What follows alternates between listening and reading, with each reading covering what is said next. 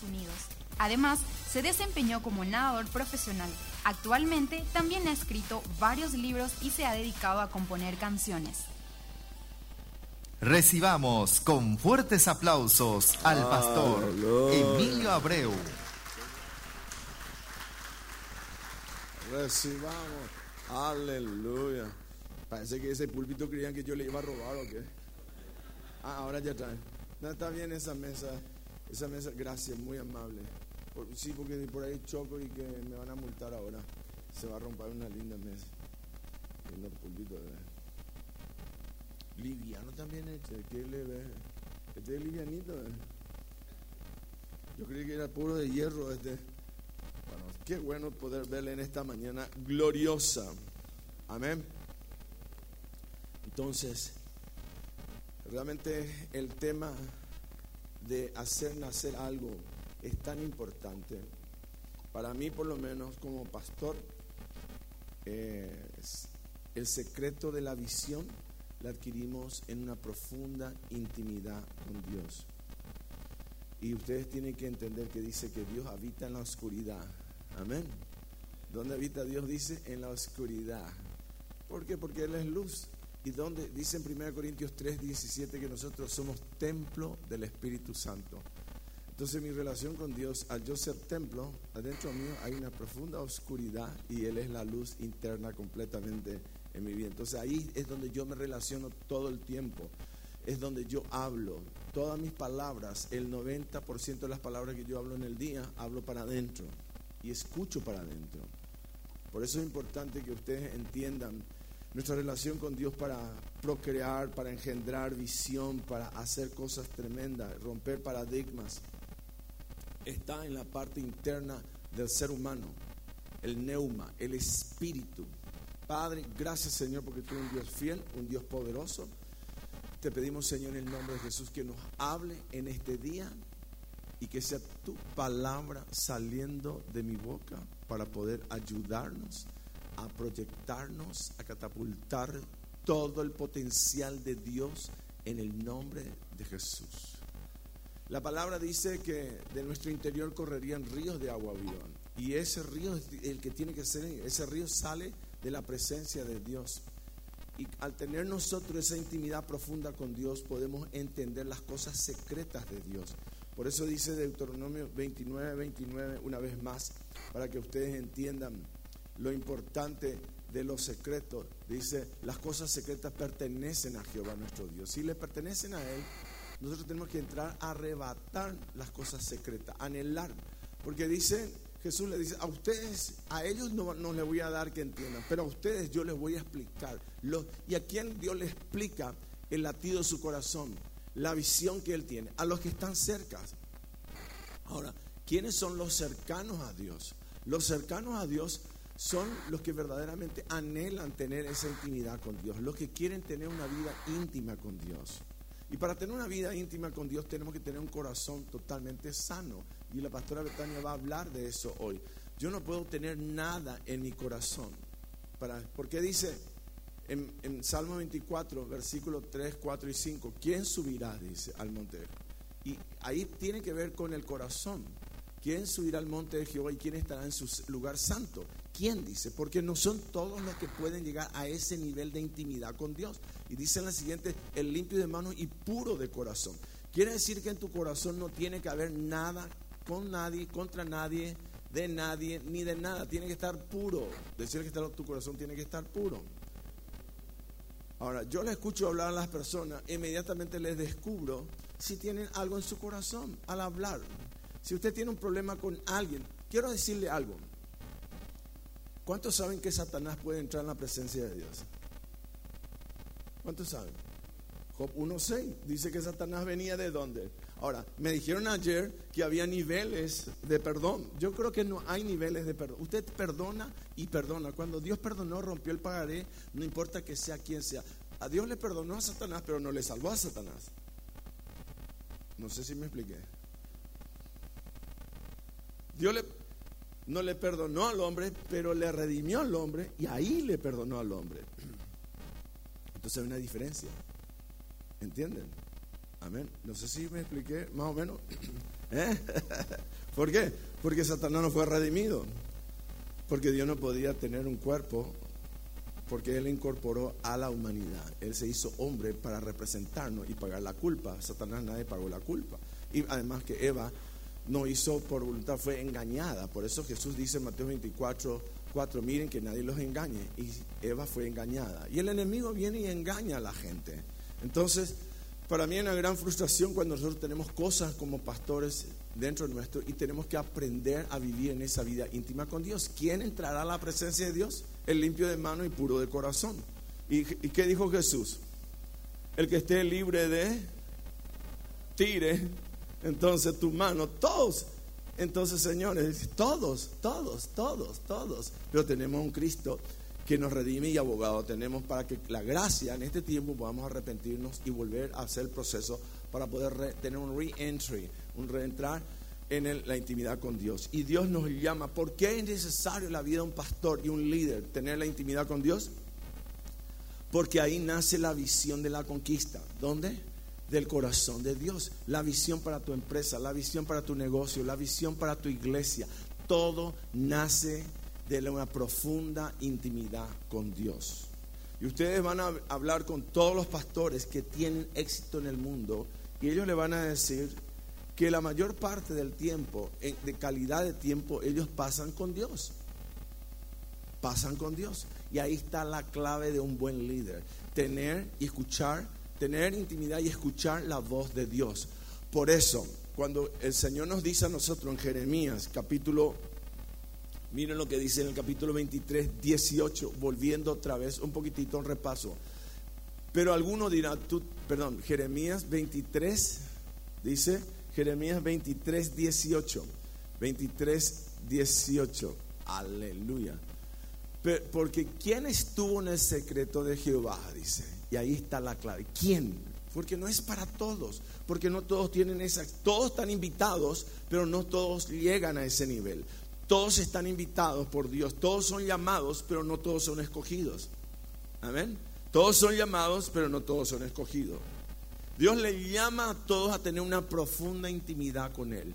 Pero no escoge a todos justamente por ese problema y no le puede revelar y desatar esa unción y ese poder. Porque ¿de dónde? Cuando usted llega a unirse y ser uno con Dios, como dice en 1 Corintios 6, 17, que el que se una a Cristo es un solo espíritu con Él. Y si yo soy un solo espíritu con Él, yo tengo que tener el espíritu de Cristo. Digan conmigo, yo tengo el espíritu de Cristo. Y si tengo el espíritu de Cristo, tengo que revelar siguiendo su pisada, como dice en primera Pedro, siguiendo las pisadas, que mientras le maldecían, él bendecía. No sé si me estoy explicando. Amén. De mí hablan mal todo el tiempo. Justamente uno de los que habló mal me invitó ahora para su programa en Telefuturo para estar mañana a la una de la tarde. Dicen, bueno, no me voy a ir, pero alguien se va a ir. pero gloria a Dios, porque bueno, tengo problema. Amén. Yo no puedo vivir enganchado con nada ni con nadie, solamente con Dios. Y mi vínculo con los demás es desde Dios para afuera, siempre. Entonces, el que se une en un solo espíritu con Él, volviendo a Jeremías 23, 18, para tener la capacidad de la conquista y la transformación de una ciudad, tenemos que proyectarnos desde Dios. Y estos son los secretos. Pero que estuvo en el secreto de Jehová y vio, dice y oyó su palabra. Entonces nosotros tenemos que tener la capacidad de ver lo que Dios ve, ver la palabra. Y eso es lo que hizo con Abraham. Abraham, mira, salí de Ur de Caldea, deja tu padre tu madre, deja tu parentela, deja todo. Él no dejó, ¿verdad? Le siguió Lo, le siguió Tare. Y hasta que se separó de Lo y le mató a Tare, no pudo activar Abraham nada de lo que Dios tenía, porque él no hizo lo que Dios le dijo que haga, dejarse su parentela. Y después que murió recién su padre, él pudo activar y que se separó de Lot. Entonces le dijo, haré de ti. Pero ¿qué pasó después? Abraham mismo le dijo, y, este es el que me va a heredar, le dice, mi, siervo, le dice, él no puede ser. Entonces Dios qué hizo? Le removió de su techo y le sacó de sus limitaciones. Nosotros tenemos muchas limitaciones en la visión. Tenemos limitación humana, limitación en relacionamiento, limitación en capacidades personales, pero tenés que entender que no sos vos. Para eso tenés que despojarte de vos mismo. como hizo Jesús mismo, no se aferró, se despojó de él, dice. Aleluya. Y esa es una capacidad espiritual que las personas que van a entrar a tener una intimidad con Dios y a escuchar el latido corazón de Dios y ver lo que Dios ve, como Dios ve y hacer lo que Dios hace, exactamente como Él hace, y vivir en el poder de Dios, son gente que pueden despojarse a sí mismo. Cada día, que dijo Pablo? Cada día muero. Amén. Cada día se tenía que despojar el apóstol Pablo para ir a ejecutar la vida de Dios donde él iba a ministrar. Y para mí es muchas veces frustración porque porque nos limitamos por lo que tenemos y no vivimos por lo que creemos. Nos limitamos por lo que tenemos y no vivimos por lo que creemos. Nos limitamos por lo que tenemos y no vivimos por lo que creemos. Decimos que creemos, pero lo que tenemos determina hacia dónde nos estamos yendo. Entonces es una fe natural, no una fe espiritual. Y dice la palabra en Jeremías, vio, dice, y oyó su palabra. ¿Quién estuvo atento a su palabra y la oyó? Porque cuando Dios desata una palabra sobre mi vida, es una bomba explosiva. Es una bomba sin límite. Y en el libro de Hebreos me indica de cómo ya tiene que ser Dios. Porque hay un momento que es usted, pero hay un momento que ya es Dios solamente. Y a ese nivel tenemos que llegar todo. Y para conseguir eso, nosotros tenemos que llegar a ser el número 13. Digan conmigo el número 13. Aleluya. Aleluya. ¿Cuántos saben que el número de Cristo es el número 13? Amén. Habían 12 apóstoles y Jesús más uno era el 13. Aleluya. ¿Por qué? Porque todos dicen yetatore, dice. Y él fue maldito. Y ese es el nivel donde nosotros tenemos que llegar a llevar el pecado, la empatía de la gente, porque es el corazón de Dios. Cuando Él te vio, Él dice, yo voy a llevar tu pecado, yo voy a llevar tu carga, yo voy a llevar todas tus debilidades, porque ahí vas a ser fuerte. Porque en tu debilidad, ¿verdad? Dios es fuerte. Y donde vos sos débil, Él es fuerte. Porque Él asume eso. Y cuando nosotros nos aprendemos a hacer, hay una película que se llama Sin, Sin Eater. ¿Cuántos vieron esa película? El comedor de pecado. Entonces, cuando un pastor tiene la capacidad de Jesús, es el que come el pecado de la iglesia. Lleva el pecado. ¿Qué quiere decir? Lleva el pecado y lo presenta delante del Señor. No es que usted es el redentor de su iglesia. No es el que usted va a espiar su iglesia pero usted tiene esa carga profunda del corazón de Dios que está dispuesto a llevar para poder amar, porque si yo no llevo el pecado de la iglesia, yo nunca voy a poder amar a la iglesia, porque la iglesia está llena de personas con problemas. Entonces yo voy a vivir en función a juzgarla a la gente y condenarla a la gente, y esa no es mi función. Mi función es el amor. Y mi vínculo con los demás, mi relación tiene que ser en función a amar a la gente. Aleluya.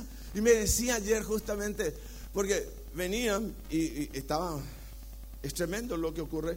Estaba el pastor Tito López Moreira haciendo ahora unas grandes comidas ahí en el, cerca del río en, Sajonia, hacia la Juanita. Estaban, y el cocinero era un mega transvesti. Aleluya. Mega transvesti. Y el tipo, por amor, se convirtió no por lo que le vieron, sino por lo que creyeron que él se iba a convertir. Entonces los pastores que dicen, asumieron eso y pudieron tener la empatía de abrazarle como él era, para que él sea como él quería, como Dios quería que él sea. Pero hasta que no lleguemos a eso no vamos a poder. ¿Y dónde nace eso? De una relación íntima con Dios. Solamente podemos tener ese tipo y esa capacidad para amar. ¿Y cómo lo hago? Porque hay un momento donde somos nosotros, pero hay un momento que tiene que ser Dios. Y cuando es Dios operando, ya las cosas que ocurren son sin límite. Las cosas que ocurren son sin límite. Porque nosotros cuando vamos a ministrar, como dice en Jeremías, tenemos que ver la palabra, ver ver ya el milagro, ver el resultado. Nosotros, ¿cómo nos acercamos a la gente? Tanteando. Yo no me puedo acercar tanteando para ver qué es lo que va a pasar. Jesús tenía una seguridad plena que le decía, levántate y anda. Porque él no oraba, porque él ya venía de estar en una intimidad con su padre. Porque él decía, lo que veo al padre hacer, eso hago. Y solamente los que están con el padre pueden hacer lo que Jesús hizo. ¿Y quiénes son los que se van a acercar al Padre? Los limpios de manos, los que no están con una piedra tirándole a la gente. Amén. O un puro de corazón que no tiene nada en su corazón. Nada. ¿Saben lo que es nada? La pureza no tiene nada.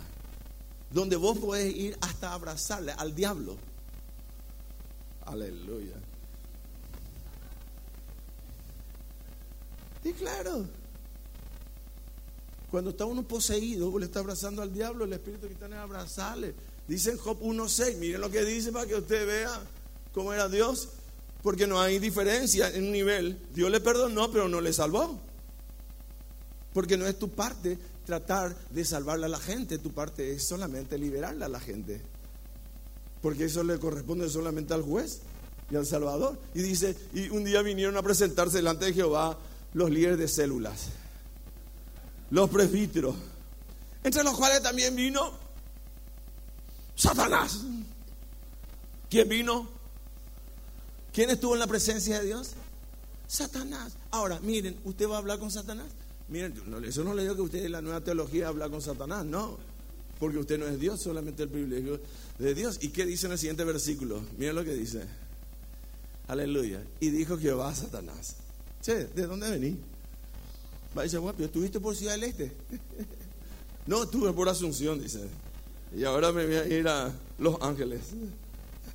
¿Y dónde está? Respondió Satanás, que dijo, te rodear la tierra y andar por ella, le dice. Ah, está aburrido, pico. ¿Y qué más le dice Dios? Miren lo que le dice, aleluya. Y Jehová dijo a Satanás, ¿no has considerado a mi siervo Job? Le empieza a hablar de su, de su mejor pastor. Amén. No has no hay otro como él en la tierra, varón perfecto y recto. Eso es como Dios ve. Dios te ve varón perfecto, porque Dios te ve terminado el producto terminado.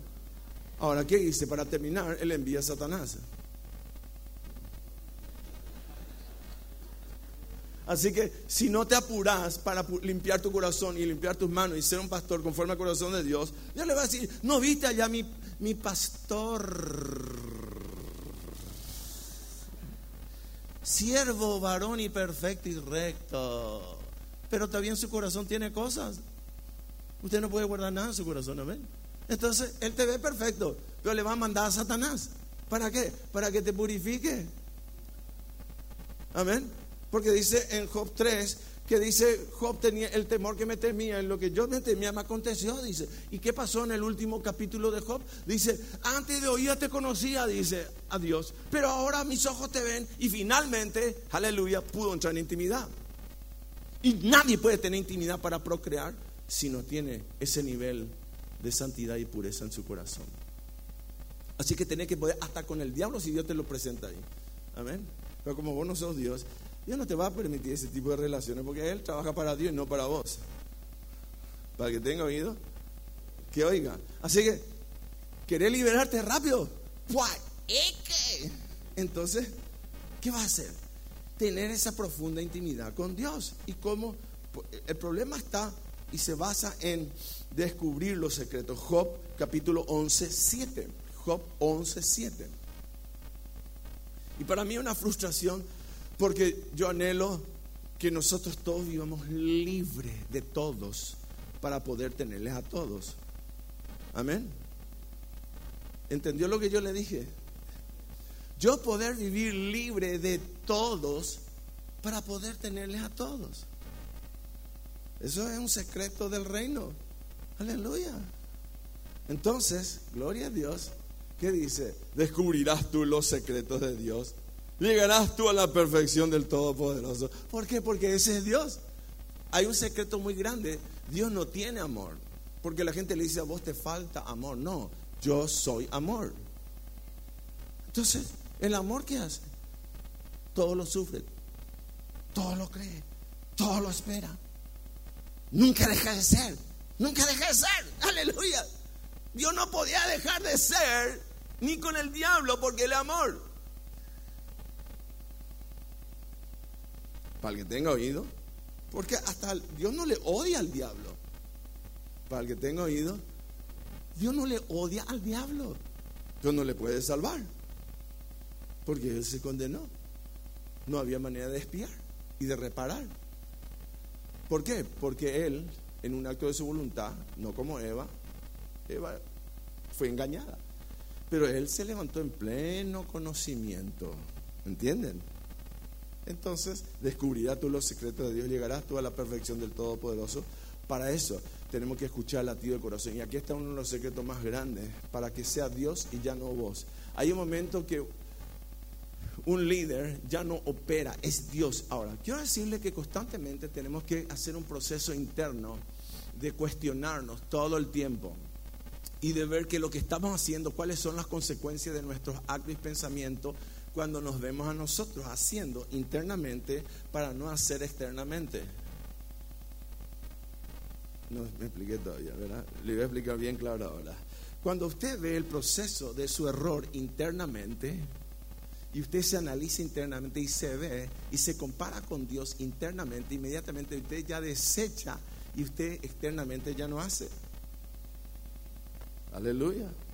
Ahora, mírese usted cometiendo un adulterio, por ejemplo, internamente, y dice, ah, estoy cometiendo Qué Viene una tentación, viene una chica linda, atractiva, y en tu interior vos te ves ya, y no es para por lujuria ni por, sino que si vos te ves, la consecuencia de ese pecado te van a separar de tu propósito, te van a separar de un plan de, Dios de, vida, te van a separar de la verdadera felicidad, va a ser un momento de, de, satisfacción que te va a inutilizar por el resto de tu vida, que es una mentira del enemigo, y vos ya ves inmediatamente, entonces vas cancelando, cancelando, cancelando, y enseguida procesar hacia la santidad completa todo el tiempo. Amén. Aleluya. Porque así opera el, sistema. Yo como todo, pero aquí hay una floresta de billones de bacterias que separan lo bueno de lo malo, lo bueno de lo malo, lo bueno de lo malo. Uno va para el intestino fino, el otro va para el intestino más grueso. El más grueso se va para y el otro va para ¡pum! Para el que tenga oído, que oiga. Pero el problema está que nosotros no sabemos hacer eso. Irnos al baño espiritualmente todos los días.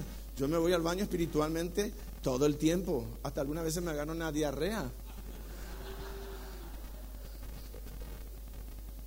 Espiritualmente hablando. Porque hay veces que querés meterle una bomba a alguien. A ver. Pero como yo no tengo amor, yo soy amor. ¿Cuántos saben que usted es? Yo soy amor.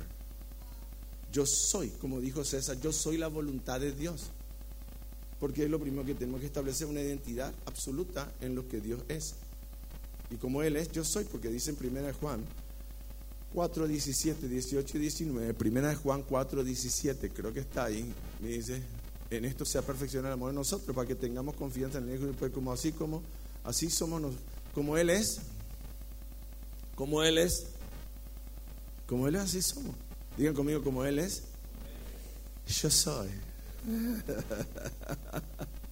Ahora sí, el que no te manden la parte, ¿verdad? Ahora, ¿qué dice? Como él es, ¿Qué dice en el siguiente versículo? Miren lo que dice: En el amor no hay temor. En el amor no hay temor, sino el perfecto amor echa fuera el temor. Porque el temor en sí ya lleva un castigo. ¿Y qué es el temor? Donde empezamos a tener cosas en nuestras vidas que no nos permite relacionar correcto porque no estamos relacionados correctamente con el corazón de Dios. Entonces, como no estoy conectado directamente con el corazón de Dios correctamente, yo no me puedo relacionar correctamente con los demás. Y siempre busco los errores de los demás, no como ser un testimonio para los demás. Aleluya. Eh, y usted no le va a cambiar porque no es su función cambiarle. Su función es amarle a la gente y darle la palabra. Y la función de ellos es recibir o desechar. Y el que juzga es Dios finalmente. Entonces vamos al versículo 16 de 1 Juan 4, 16. Entonces, ¿qué dice? Dice, y nosotros hemos conocido y creído en el amor. Eso es lo primero que tenés que hacer. Si vas a entrar en la intimidad con Dios. ¿Qué es? Conocer. Número dos, creer. Conocer. Conocer el amor. Ahora, yo le voy a mostrar una cosa. En los frutos del testimonio de la vida personal se nota si usted conoce el amor. Amén.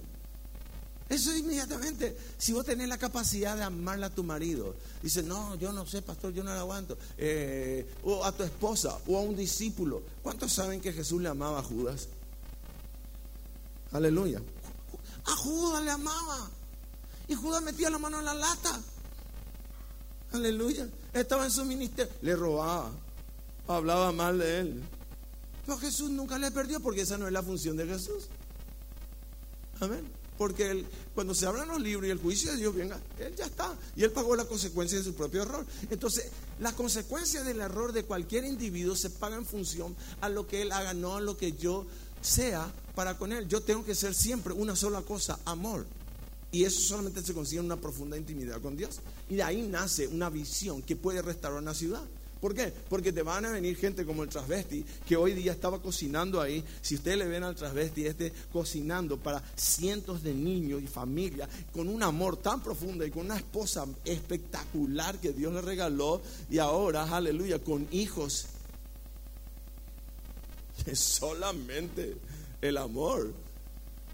Amén. Aleluya. Entonces dice, dice, conocido y creído el amor que Dios tiene para con nosotros. Dios es amor. ¿Y qué dice? El que y el que permanece en amor, aleluya. Ahí está la clave. ¿Por qué? Porque de ahí yo puedo tomar una ciudad. De ahí yo puedo conquistar y transformar todo lo que Dios me llamó a hacer. Porque si vos no le amás a los ángeles y con toda su podredumbre, no le va a poder conquistar a los ángeles. Tu ciudad no va a poder ser transformada. Y vos tenés que llorar por esa gente. Y la gente te va a insultar, te va a hablar mal, va a intentar destruirte, va a hacer todo. Pero eso no es tu función. Tu función es ser un sin eater. Amén. ¿Qué es un sin eater? El que come y recibe. ¿Y dónde llevamos eso? Vos llevas todos los pensamientos cautivos ¿A dónde? A los pies del Redentor, del que puede transformar. Gloria a Dios. Para que vos no vuelvas en un círculo errado y empiece a funcionar Dios a través de tu vida. Y Él no puede hacer hasta que nosotros consigamos eso. Porque usted tiene que ser la revelación del amor de Dios. En el nombre de Jesús. Entonces, el secreto está como Dios hace finalmente. Dice, miren lo que dice, aleluya, en Hebreos capítulo 13. Yo le dije el número 13 es Cristo, amén. El número 13 es Cristo. Porque Él dice, Él se hizo pecado para que yo sea, aleluya, justificado. Yo soy justicia de Dios. Digan conmigo, yo soy justicia de Dios. Pero no es por el producto de la casualidad, porque Él se hizo pecado, dice en 1 Corintios él se hizo pecado. ¿Saben lo que es hacerse pecado? Él no, no es que simplemente llevó pecado. Él se hizo pecado, dice. Así mismo dice, para que yo sea justicia. Entonces hoy yo soy la justicia y la justicia que Dios no es para condenar, es para transformar, es para ver tu ciudad totalmente transformada a los pies de Cristo, para ver millones de personas que van a venir y nada de lo que traen te va a afectar a vos porque todo lo que traen se va a ir quedando por el camino porque el amor tiene mucho más poder y es el filtro donde Dios purifica la vida de la gente a través de un discipulado en función al carácter y el corazón de Dios. No existe otra manera. ¿Querés discipular naciones? Tenés que tener este, este tipo de visión. ¿Y cómo lo hacemos para que sea Dios finalmente? Aleluya. Dice, miren, para que sea Él y ya no sé. Dice en Hebreos 13, 21. 13, 21. ¿Qué dice ahí? Os haga, os haga apto. Aleluya un pastor apto es un pastor que tiene acceso al sentarse en la falda de Dios, a mimarse. El problema es que entramos a la falda de Dios y empezamos a contaminar el corazón de Dios. Y Dios dice, yo veo en los secretos, yo escucho en los secretos, pero en los secretos dice, cuando venía a mí, miren lo que dice en Mateo 6, miren, cuando ustedes vengan, no me digan todas las quejas, porque fulano está, porque me engano, porque la iglesia, porque esto, piacamo, eso deja de lado, entra a mimarte con Dios. Porque eso es lo que Dios quiere. Dios quiere mimarse con sus hijos. ¿Cuántos saben que Dios quiere mimarse con usted? Que está esperando. Imagínense que entre tu hijo o tu nieta o tu nieto y empieza a plaguearse, a plaguearse usted, para el segundo día ya no va a querer saber más nada de su nieto y de nadie. ¿Qué dice en Isaías 66, versículo 12? 66, 12. Mira lo que dice ahí. Dice, porque así dice, aquí yo extiendo sobre ella paz como un río. ¿Saben lo que es? Cuando ella extiende paz, te cubre con su tabernáculo, dice en Apocalipsis que te cubre como vos le cubrió, le cubrió, dice. Aleluya. ¿Saben por qué te cubre? Porque hay un manto de amor para que mientras Él procesa tu corazón para que pueda mimarte, Él te cubre. ¿Por qué? Porque Él no te va a aguantar como sos ahora. Aleluya. ¿Me expliqué? Entonces, ¿quién le hacía un discípulo complicado? Le cubrí con un manto de amor. Aleluya le cubrís. Esto se va a aplicar a 1 Corintios 13. ¿Qué es 1 Corintios 13? Todo lo cree, todo lo sufre, todo lo. ¿Qué quiere decir todo? Pero ¿sabe qué? Nosotros nos aliamos para empezar a hablar de este, de aquel, y empezamos a ponernos nosotros en una posición de justicia, que nosotros somos la última Coca-Cola de la justicia de Dios en la tierra. No, no sos, porque ahí estaba ocupándote justamente de la fiscalía. Y usted ya sabe quién está en la fiscalía, ¿verdad? ¿Quién está en la fiscalía? ¿Quién está en la... Uh, usted lo dijo. Entonces yo le estoy hablando a ustedes de los secretos para lo que se va a venir. Porque nosotros hablamos de cosas grandes, pero no creemos en las cosas grandes. ¿Por qué? Porque cuando entramos en los secretos tenemos que oír y ver como Dios ve. Porque un juez que hace, un juez ya resuelve todo porque ya le trajeron todo el esquema estudiado y ya presentado. Y en función de eso juzga. Y eso no es tu posición. Amén. Tu posición como líder es amar. Y para amar tenés que estar en la intimidad profunda con Dios. Y cuando vos amás, quiero decir que el amor es el imán más poderoso que existe. La gente se te va a pegar. El amor es algo atractivo. Viene la gente, la multitud. Así van a venir porque ellos quieren. Y dice que el amor de muchos se vaya apagando porque eso es lo que el enemigo ataca en los últimos días. Entonces, ¿cómo hacemos? Empezamos a justificar con argumentos intelectuales, humanos, para justificar dónde estamos. No, vos no tenés que justificar nada. Vos lo que tenés que hacer es dejar que Dios que Dios haga. Y vos tu función es amarle, darle la palabra. mientras le cubrí con un manto de amor, Dios va procesando todas las cosas que tiene que ir transformando en la vida de tu iglesia. Aleluya. Y con eso no te quiero decir que vos tenés que eh, consentir el pecado en tu iglesia. ¿Por qué? Porque hay niveles de gente que tienen que ir escalando y se le va a requerir de mayor disciplina a la gente que está más cerca, a lo mejor por un pecado. Pero un pecado es un error. Pero para eso tenemos que llevar inmediatamente a los pies de Cristo. Amén. En el nombre de Jesús. Ahora aquí está el secreto. Finalmente, dice ahí en Isaías 66, dice, y en los brazos seréis y sobre las rodillas seréis mimados. Ahora, ¿quiénes cuando uno puede entrar? Porque dice, miren, cuando ustedes vengan a mí, dice el Señor, dice, ¿qué le dice? Yo ya sé lo que usted tiene necesidad. ¿Por qué? Porque si cuido de las aves, si visto a las flores, ¿cuánto más a ustedes yo le voy a vestir? Ni Gucci te va a vestir, ni Chanel te va a vestir, ni Ralph Lauren te va a vestir. Amén. Dios te va a vestir. Decirle, preguntarle ¿quién te viste a vos?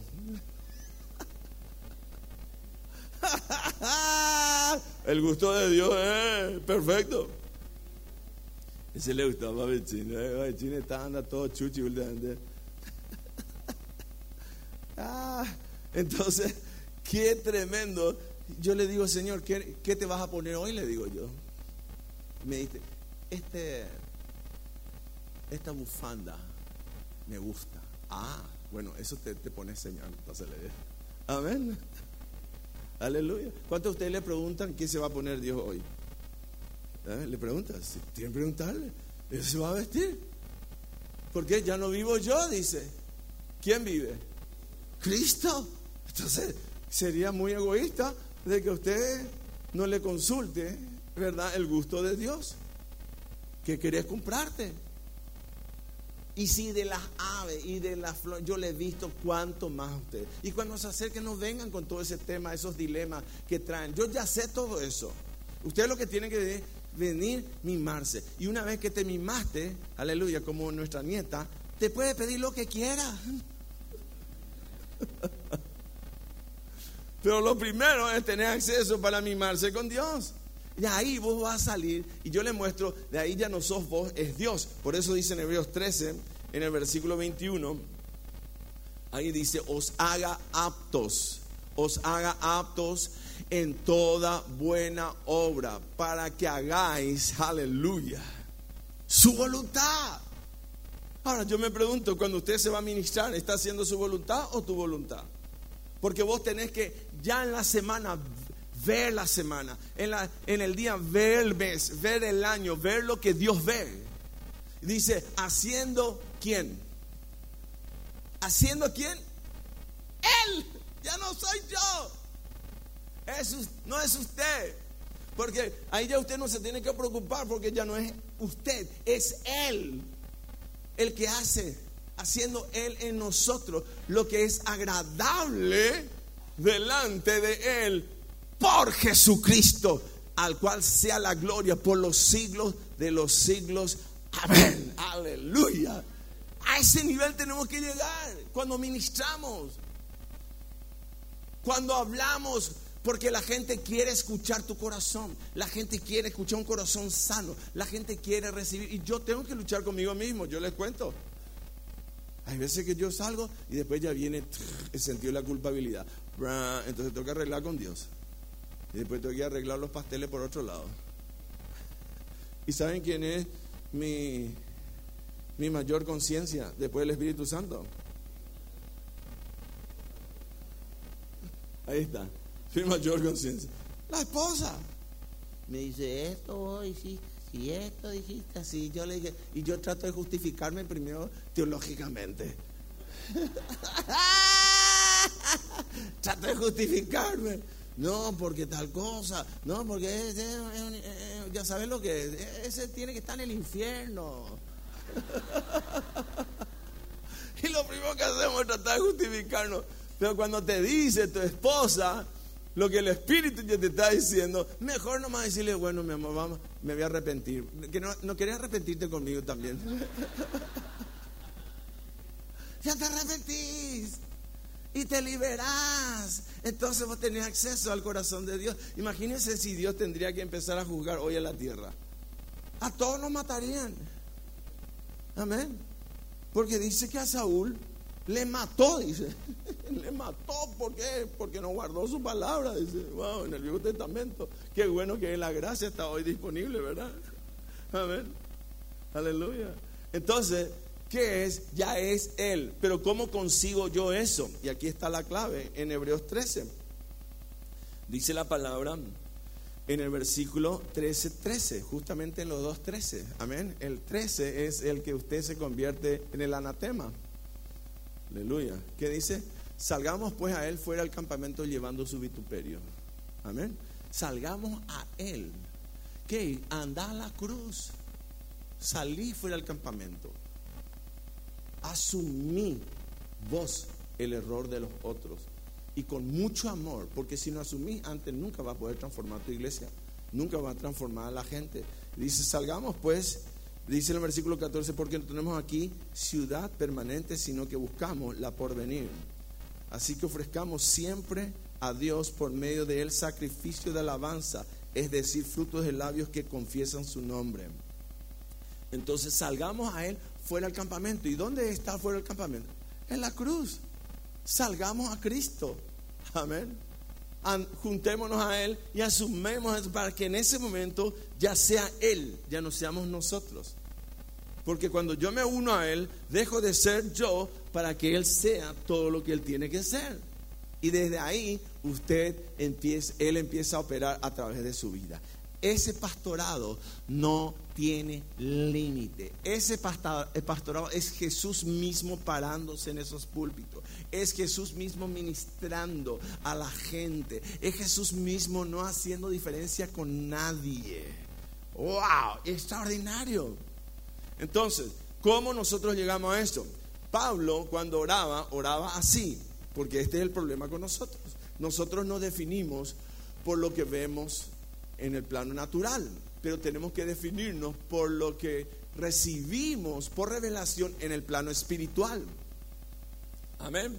En el plano natural vamos a ver los problemas de todo el mundo, vamos a ver los errores. Y yo de aquí mismo le puedo empezar a decir a cada uno de los que le conozco por lo menos, ¿verdad? Yo le puedo decir, esto hubo tal cosa, esto hubo tal cosa, no te acuerdas de tal cosa vos esto. ¿Eh? Empezó por eso. Si Jesús iba a estar en esa tesitura, estábamos todos fritos. Aleluya, ¿verdad? ¿Sí o no? Claro que sí. Preguntale, ¿te acordás de lo que te perdonó Dios a vos? Preguntale a que está al lado, ¿te acordás de lo que Dios te perdonó a vos? También, preguntale. Sí, porque la gente se olvida de lo que Dios le perdonó y donde está hoy no puede ver como Dios vio cuando le vio a él en esa posición. Entonces, él ya se olvidó de lo que Dios hizo y de dónde le sacó. Nunca te olvides. Tu función es ser Jesús. ¿Tu función qué es ser quién? Jesús. Por eso dice en Galatas 1.16 que nuestra función es revelar a Cristo. Aleluya. ¿Cuál es nuestra función? Revelar a Cristo, Juan. Galatas 1.16. Revelar a su Hijo en mí. ¿Y cómo voy a hacer eso? Saliendo fuera del campamento, salí de tu posición, anda al lugar de los anatemas, anda al lugar allá donde vos asumís la posición y podés ser un sin eater, un comedor de pecado, donde vos ves el pecado y llevas esa carga y lo presentás delante del Señor y pedí misericordia para la gente. Y desde el amor vos empezás a revelar el propósito de Dios y te garantizo que va a haber una multitud viniendo a Cristo. Sí, señores. ¿Por qué? Porque el secreto está en Romanos 8.1. Romanos 8.1. ¿Qué dice Romanos 8.1? No hay ninguna condenación. Aleluya. Wow. ¿Sabe qué? Cada vez que salimos de la posición, estamos en condenación. Y si estamos en condenación, condenamos. Todo lo que usted escucha a la gente que está, en condena, que está fuera de, de Cristo, empieza a condenar porque está en condenación uno se proyecta de la posición donde está. Aleluya. Entonces, tenés que tener algún filtro y autoescucharte de lo que estás diciendo para poder rever tu vida y volver a la posición de estar en Cristo para que no haya ninguna condenación. Los que andan conforme, no los que andan conforme a la carne, porque la carne que es ministrar en función a tus heridas. Sencillo. Contienda, ira, división, todo. Dice, no, no hay división, mentira, claro que hay. Si tu corazón ya está, no está. Por eso dice Jehú, ¿qué le dijo Jehú cuando le invitó a subir a su carro? A, ¿Verdad? Tenés mi mismo corazón, le dice. Estamos en la misma, ¿entienden? Porque si vaya a transformar, vos tenés que generar ese tipo de unidad. ¿Y qué dice? Porque nosotros ya operamos ahora bajo una nueva ley, la ley del espíritu de vida, dice Romanos 8.2. Entonces, mi querido hermano, ¿qué es la oración de Pablo? La oración de Pablo es la oración que yo hago por mí mismo primero. Esta oración es demasiado importante. Dice en Efesios 1.16. Miren lo que dice Efesios 1.16. Porque si nosotros entendemos esto, no ceso de dar gracias por vosotros, haciendo memoria de vosotros en mis oraciones.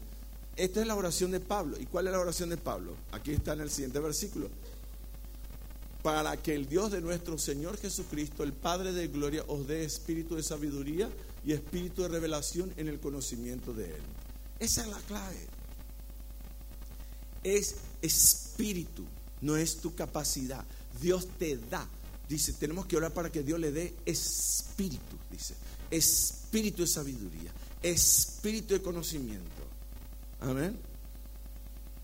¿Qué dijo Jesús? El espíritu del Señor está sobre mí me ha ungido, dice. Y después dice, ¿verdad? Que sobre él estaba espíritu de sabiduría, espíritu de conocimiento, espíritu de entendimiento, espíritu de consejería. Son espíritus de Dios que viene. Es una cosa impartida, no aprendida.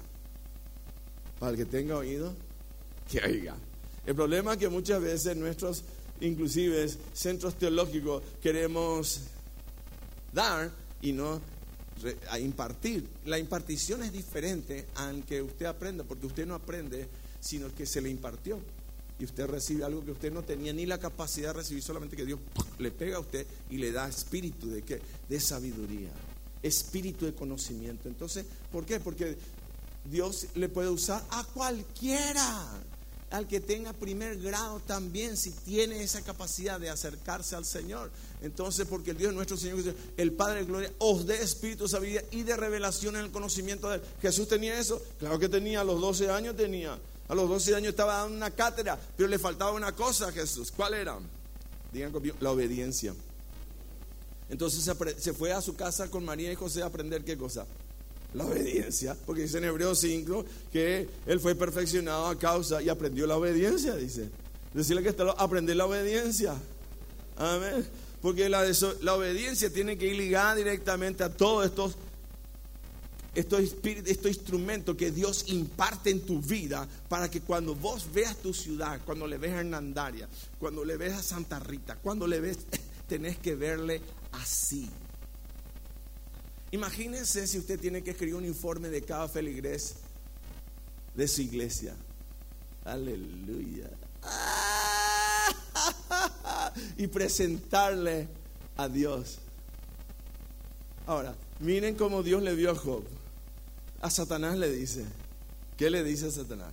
¿No le viste a mi siervo Job? Aleluya. Varón perfecto. Aleluya. Imagínense que tenemos que presentar, alguien tiene que presentar un informe de usted. Y sabe todo, todo, todo lo de usted. Todo, todo, todo lo de usted. ¡Wow! Usted va a decir, por favor no presente, por favor no presente, por favor no presente. Y claro, amén, ¿verdad? Entonces, ¿qué te dice Dios? Jugate nomás por mí, presenta el informe, tengo la mejor iglesia. Aleluya. No, este es un corrupto, este es un tal cosa, este, ah, no, este tiene que estar en la cárcel, este tiene que estar, ¿para qué tu iglesia entonces? Porque si Dios te va a mandar a los bandidos, justamente como al transvesti, es para que se conviertan, no siendo renacido de semilla corruptible, porque la semilla corruptible no cambia, solamente la semilla incorruptible es la que pueda transformar una vida. Amén. 1 Pedro 1.23. Porque la semilla corruptible es lo que nosotros producimos en la vida a través de lo que nosotros vemos con la fe natural, tratando de nosotros cambiar a la gente. Y la gente no va a cambiar porque usted no le va a cambiar, porque ni usted ni yo somos totalmente el testimonio que todo el mundo quiere para su vida. Hasta que lleguemos un poco al nivel de Pablo. Porque él dijo en 1 Corintios 11.1 que dijo, 1 Corintios 11.1, sed pues de mí. Ahora, pregunto yo, cuando usted se para en el púlpito, ¿la gente quiere ser como usted? Cuando usted se va al súper, ¿la gente quiere ser como usted? ¡Wow! Pregunto yo nomás. ¿La gente quiere ser como usted? ¿Para que le imite? Por lo menos algo tienen que ver. Amén. Los pastores tenemos que salir a amar hasta reventar. Nuestra función no es de tratar de cambiarla a la gente porque es una obra del Espíritu. Él es el que va, dice en Gálatas 3, 5, no siendo nosotros transformados por obra de justicia propia, sino una que viene por obra del Espíritu, la regeneración. ¿Saben lo que es regeneración? Porque esa regeneración no se produce con el esfuerzo humano. Es como tratar de convertir un chancho con legalismo. Y le decía al chancho, ahora chancho, vos sos oveja. No, nunca. Imposible, hasta que no cambie la regeneración de la naturaleza pecaminosa, la naturaleza divina, imposible. Amén. Y la divinidad en ellos hace el proceso de la conversión de la mente a través de la enseñanza de la palabra que usted le da con amor, porque la palabra impontada es la que convierte el alma. Y eso sale de un corazón sano que ministra en el amor de Dios. Wow. Entonces yo digo, Señor, ¿dónde estamos? Tenemos que empezar a ver nuestras ciudades como Dios le ve. ¿Y cómo le ve Dios a tu ciudad? Santa, convertida, llena del Espíritu Santo. Amén. Tu obra no es el desechar la gente, tu obra es de rescatar la gente. Y Dios se encarga del resto. Amén. Aleluya. Lo tuyo es comer y dejar que tus billones de bacterias digan lo malo, lo bueno, lo malo, lo bueno, lo malo, lo bueno. Amén. Y lo malo hace Dios. Saca ya. Va tirando para afuera. Entonces, Pablo, cuando volvemos Efesios 1, 17, en la palabra de Dios, ¿hasta qué hora teníamos? Ayer me dijeron 30 minutos, ahora me dijeron una hora. Entonces yo no sé, ¿eh? 10 minutos. En 10 minutos. Bueno, apúrense. apúrense. Dice, para que el Dios de nuestro Señor Jesucristo, el Padre, os dé espíritu de sabiduría y de revelación en el conocimiento de Él. ¿Cuántos piden eso a Dios? ¿Cuántos le piden a Dios eso?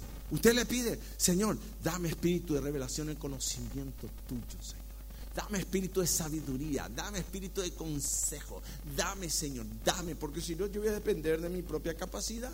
Y no es mi capacidad, hago yo, no es Él. Y tiene que ser Él. ¿Y cómo lo hacemos? En el siguiente versículo dice en el 18, alumbrando los ojos de vuestro entendimiento, para que sepamos cuál es la esperanza al que Él me ha llamado y cuáles son las riquezas de la gloria de su herencia en los santos. ¡Wow! En nosotros la riqueza de su gloria. ¿Y qué dice en el siguiente versículo? Miren lo que dice y cuál la supereminente grandeza de su poder para con nosotros, los que creemos según la operación del poder de su fuerza. Y dice en el 19, dice el 19, ahí está ya el 19, y cuál la supereminente grandeza de su poder para nosotros, los que creemos según la operación de su fuerza. Y aquí están tres niveles, poder, dunamis, dice eh, eh, poder, kratos y fuerza, ictus, tres fuerzas. Aleluya. Kratos para dominio, Ictus para fortaleza personal y Dunamis, ¿verdad? Habilidad de Dios en el nombre de Jesús. El poder de Dios, Dunamis. Capacidad inherente de poder reproducirse por sí mismo constantemente dentro nuestro. Ahora, nunca vamos a llegar a eso si nosotros no nos vamos a 1 Corintios 2, en el versículo 10 y 12. 2 1 Corintios 2.10 dice, pero Dios nos las reveló a nosotros por el Espíritu. El Espíritu todo lo escudriña. Aleluya. Y aquí está la clave. Dios nos las reveló. ¿Sabes lo que reveló? Apocalipsis. No es porque aprendiste vos por tu capacidad. Vos te parás delante de una cortina, no tenés idea de lo que hay al otro lado y dice que Dios remueve la cortina. Te abre y ahí vos ves ¡Wow! Un Ferrari, aleluya. Te hablaron de un Ferrari, te hablaron de un Bugatti, te hablaron de un Fórmula 1, pero cuando te abrió la cortina y te vas y te sentás en el Ferrari, pones tu mano en el volante, aleluya. Después le apretás un poquitito el acelerador y dices, ¡Wow! Amén. Dios te tiene que revelar. Cuando Dios te revela, lo que Dios te va a entregar es por revelación. Porque si no va a ser tu capacidad propia. ¿Y sabes por qué? Porque vos profundamente le buscaste a Dios. Y le pediste. Porque ¿quién de los hombres sabe las cosas del hombre sino el Espíritu del hombre que está en él? Así tampoco nadie conoció las cosas de Dios sino el Espíritu de Dios. Y no hay otra manera. Amén. Entonces divide a dos tipos de pastores, dos tipos de líderes. 1 Corintios 2, 14 al 15 dice la palabra. Miren lo que dice. Y pero el hombre natural no percibe las cosas que son del Espíritu de Dios. ¿Por qué? Porque para él son locuras. Y claro, locuras, ¿por qué? Porque cuando usted dice, aleluya, cuando usted dice, aquí está, con esto cierro, porque se me fueron, dice en Mateo capítulo 5, y aquí está la clave de la gente que sabe escuchar el corazón de Dios, en el nombre de Jesús.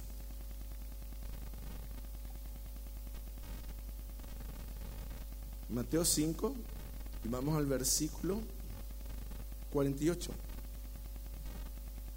Anótelo porque esto le va a llevar a un nuevo nivel. Entonces usted qué va a andar? Va a andar sedado todo el día. Aleluya. No importa lo que reciba, no le va a afectar a usted. Amén. No importa. ¿Por qué? Porque lo que viene y lo que está alrededor de usted va a ser transformado por lo que está en usted. Amén. Y dice, sed pues vosotros perfectos como vuestro Padre que está en los cielos es perfecto. ¿Y cómo vamos a llegar a esto? Dice la palabra, miren lo que dice en el versículo 47, y aquí está. Está ahí un nivel donde uno entra y puede pasar al otro nivel. Y si saludáis a vuestros hermanos solamente, ¿qué hacéis de más? ¿No hacen también así los gentiles? Aleluya. Un líder tiene que hacer de más. ¿Qué tiene que hacer un líder? De más. Por lo menos un buen líder, ¿verdad? Amén. Ahora, hay gente que está trancado con un pa. ¿Saben lo que es un pa? Para los hermanos de Colombia, eh, pa. Un pa es trancado, no se puede ir al baño. Hay que ponerle un supositorio espiritual.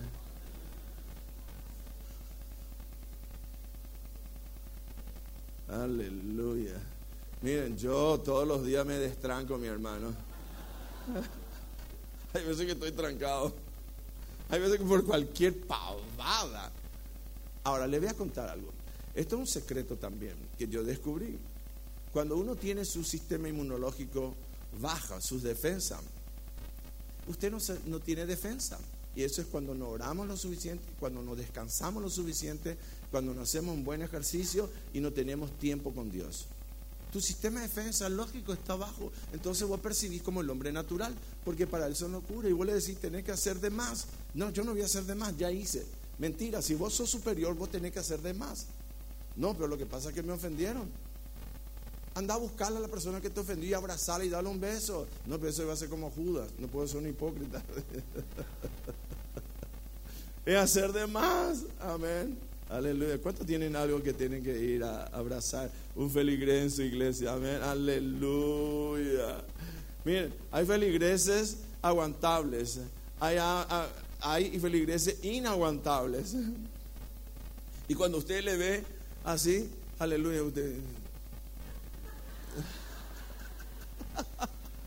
El hermano ya se va. O dice, viene a buscarle a alguien y usted mira por la ventana.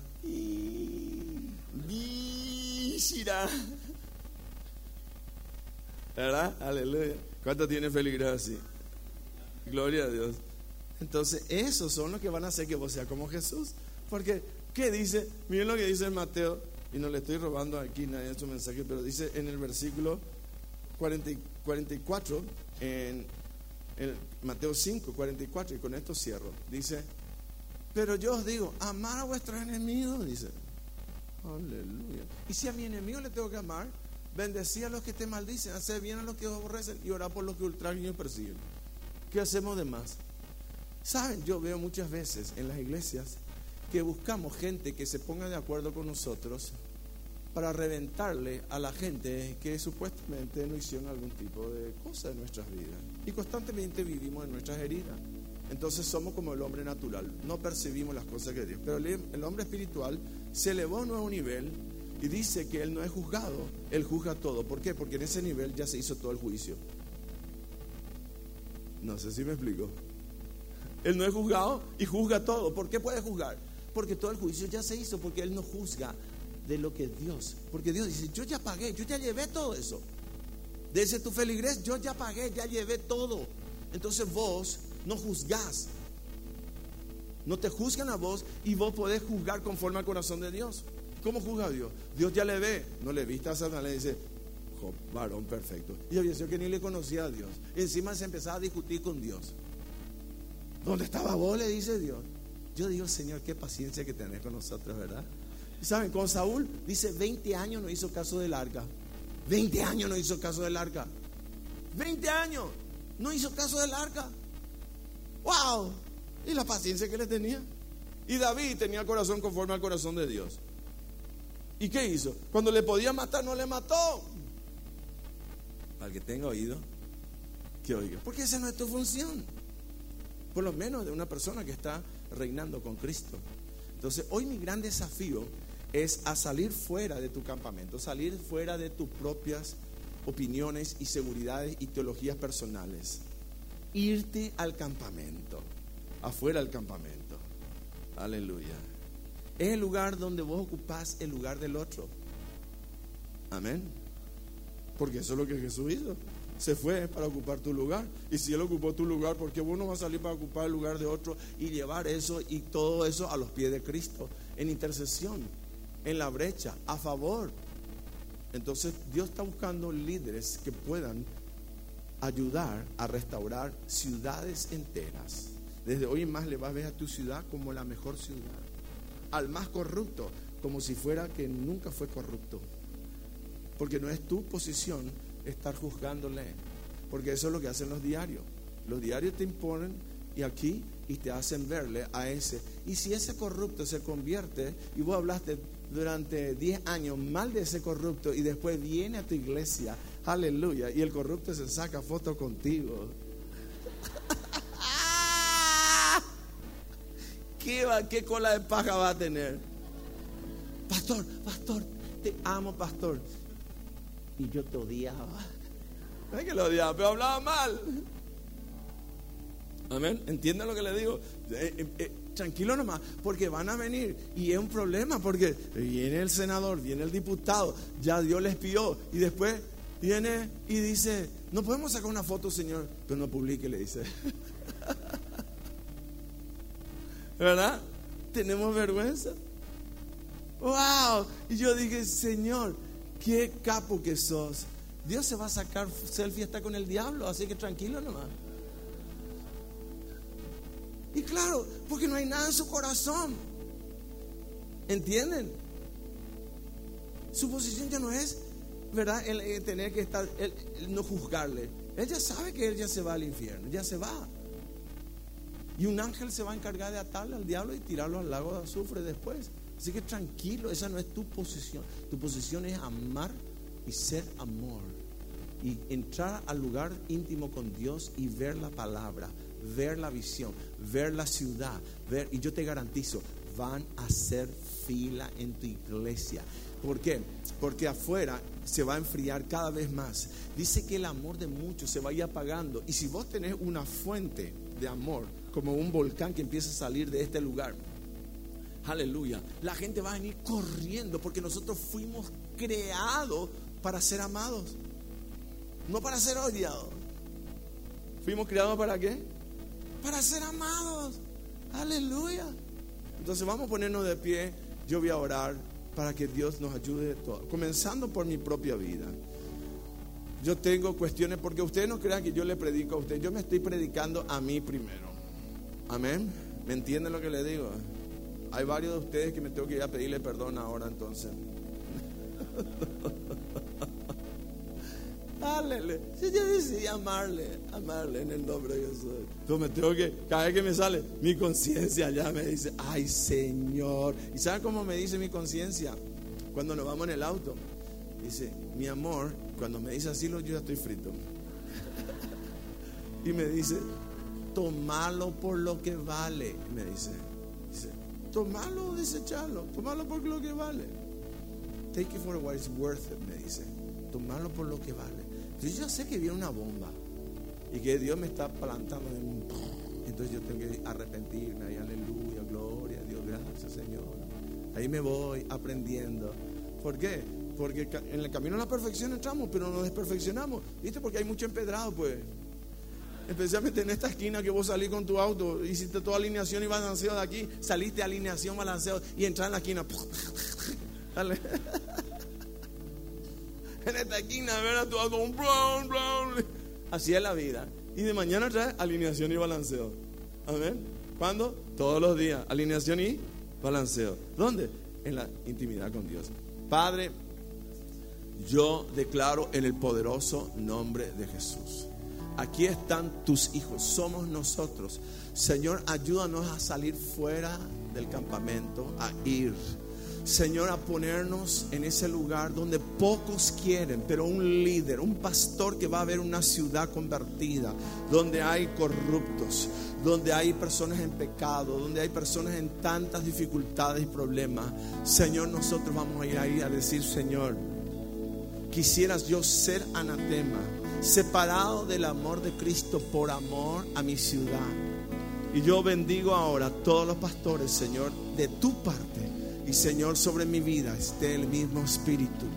Yo bendigo a cada uno de los líderes y pastores. Señor, porque hoy algo se activa en iglesias que se van a abrir puertas y van a ser multicultos. Y Señor, por el amor, esa gente va a venir y se va a quedar.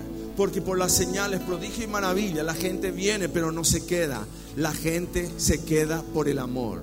El amor pega, Señor. Une en el nombre de Jesús, porque el amor es vínculo. Gracias, Señor. Yo bendigo el pastorado, el discipulado, el Señor, cada uno de los líderes de célula y declaro, Señor, que van a ministrar y van a salir generaciones poderosas. Y el Señor te dice una vez más, ya hice de ti nación grande. Ve la palabra, dice, no solamente oye, ve una nación grande. Ve tu iglesia convertida en una nación. Digan conmigo, mi iglesia se convierte en una nación. En el nombre de Jesús.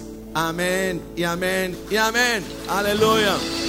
Para terminar, miren, para que vean cómo es Romanos 9.3. Romanos 9.3. Miren lo que dice. Romanos 9.3.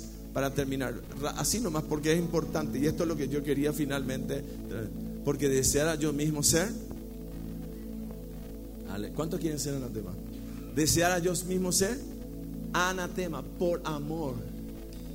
Así que con los parientes es problemático el tema. Amén. que Dios les bendiga.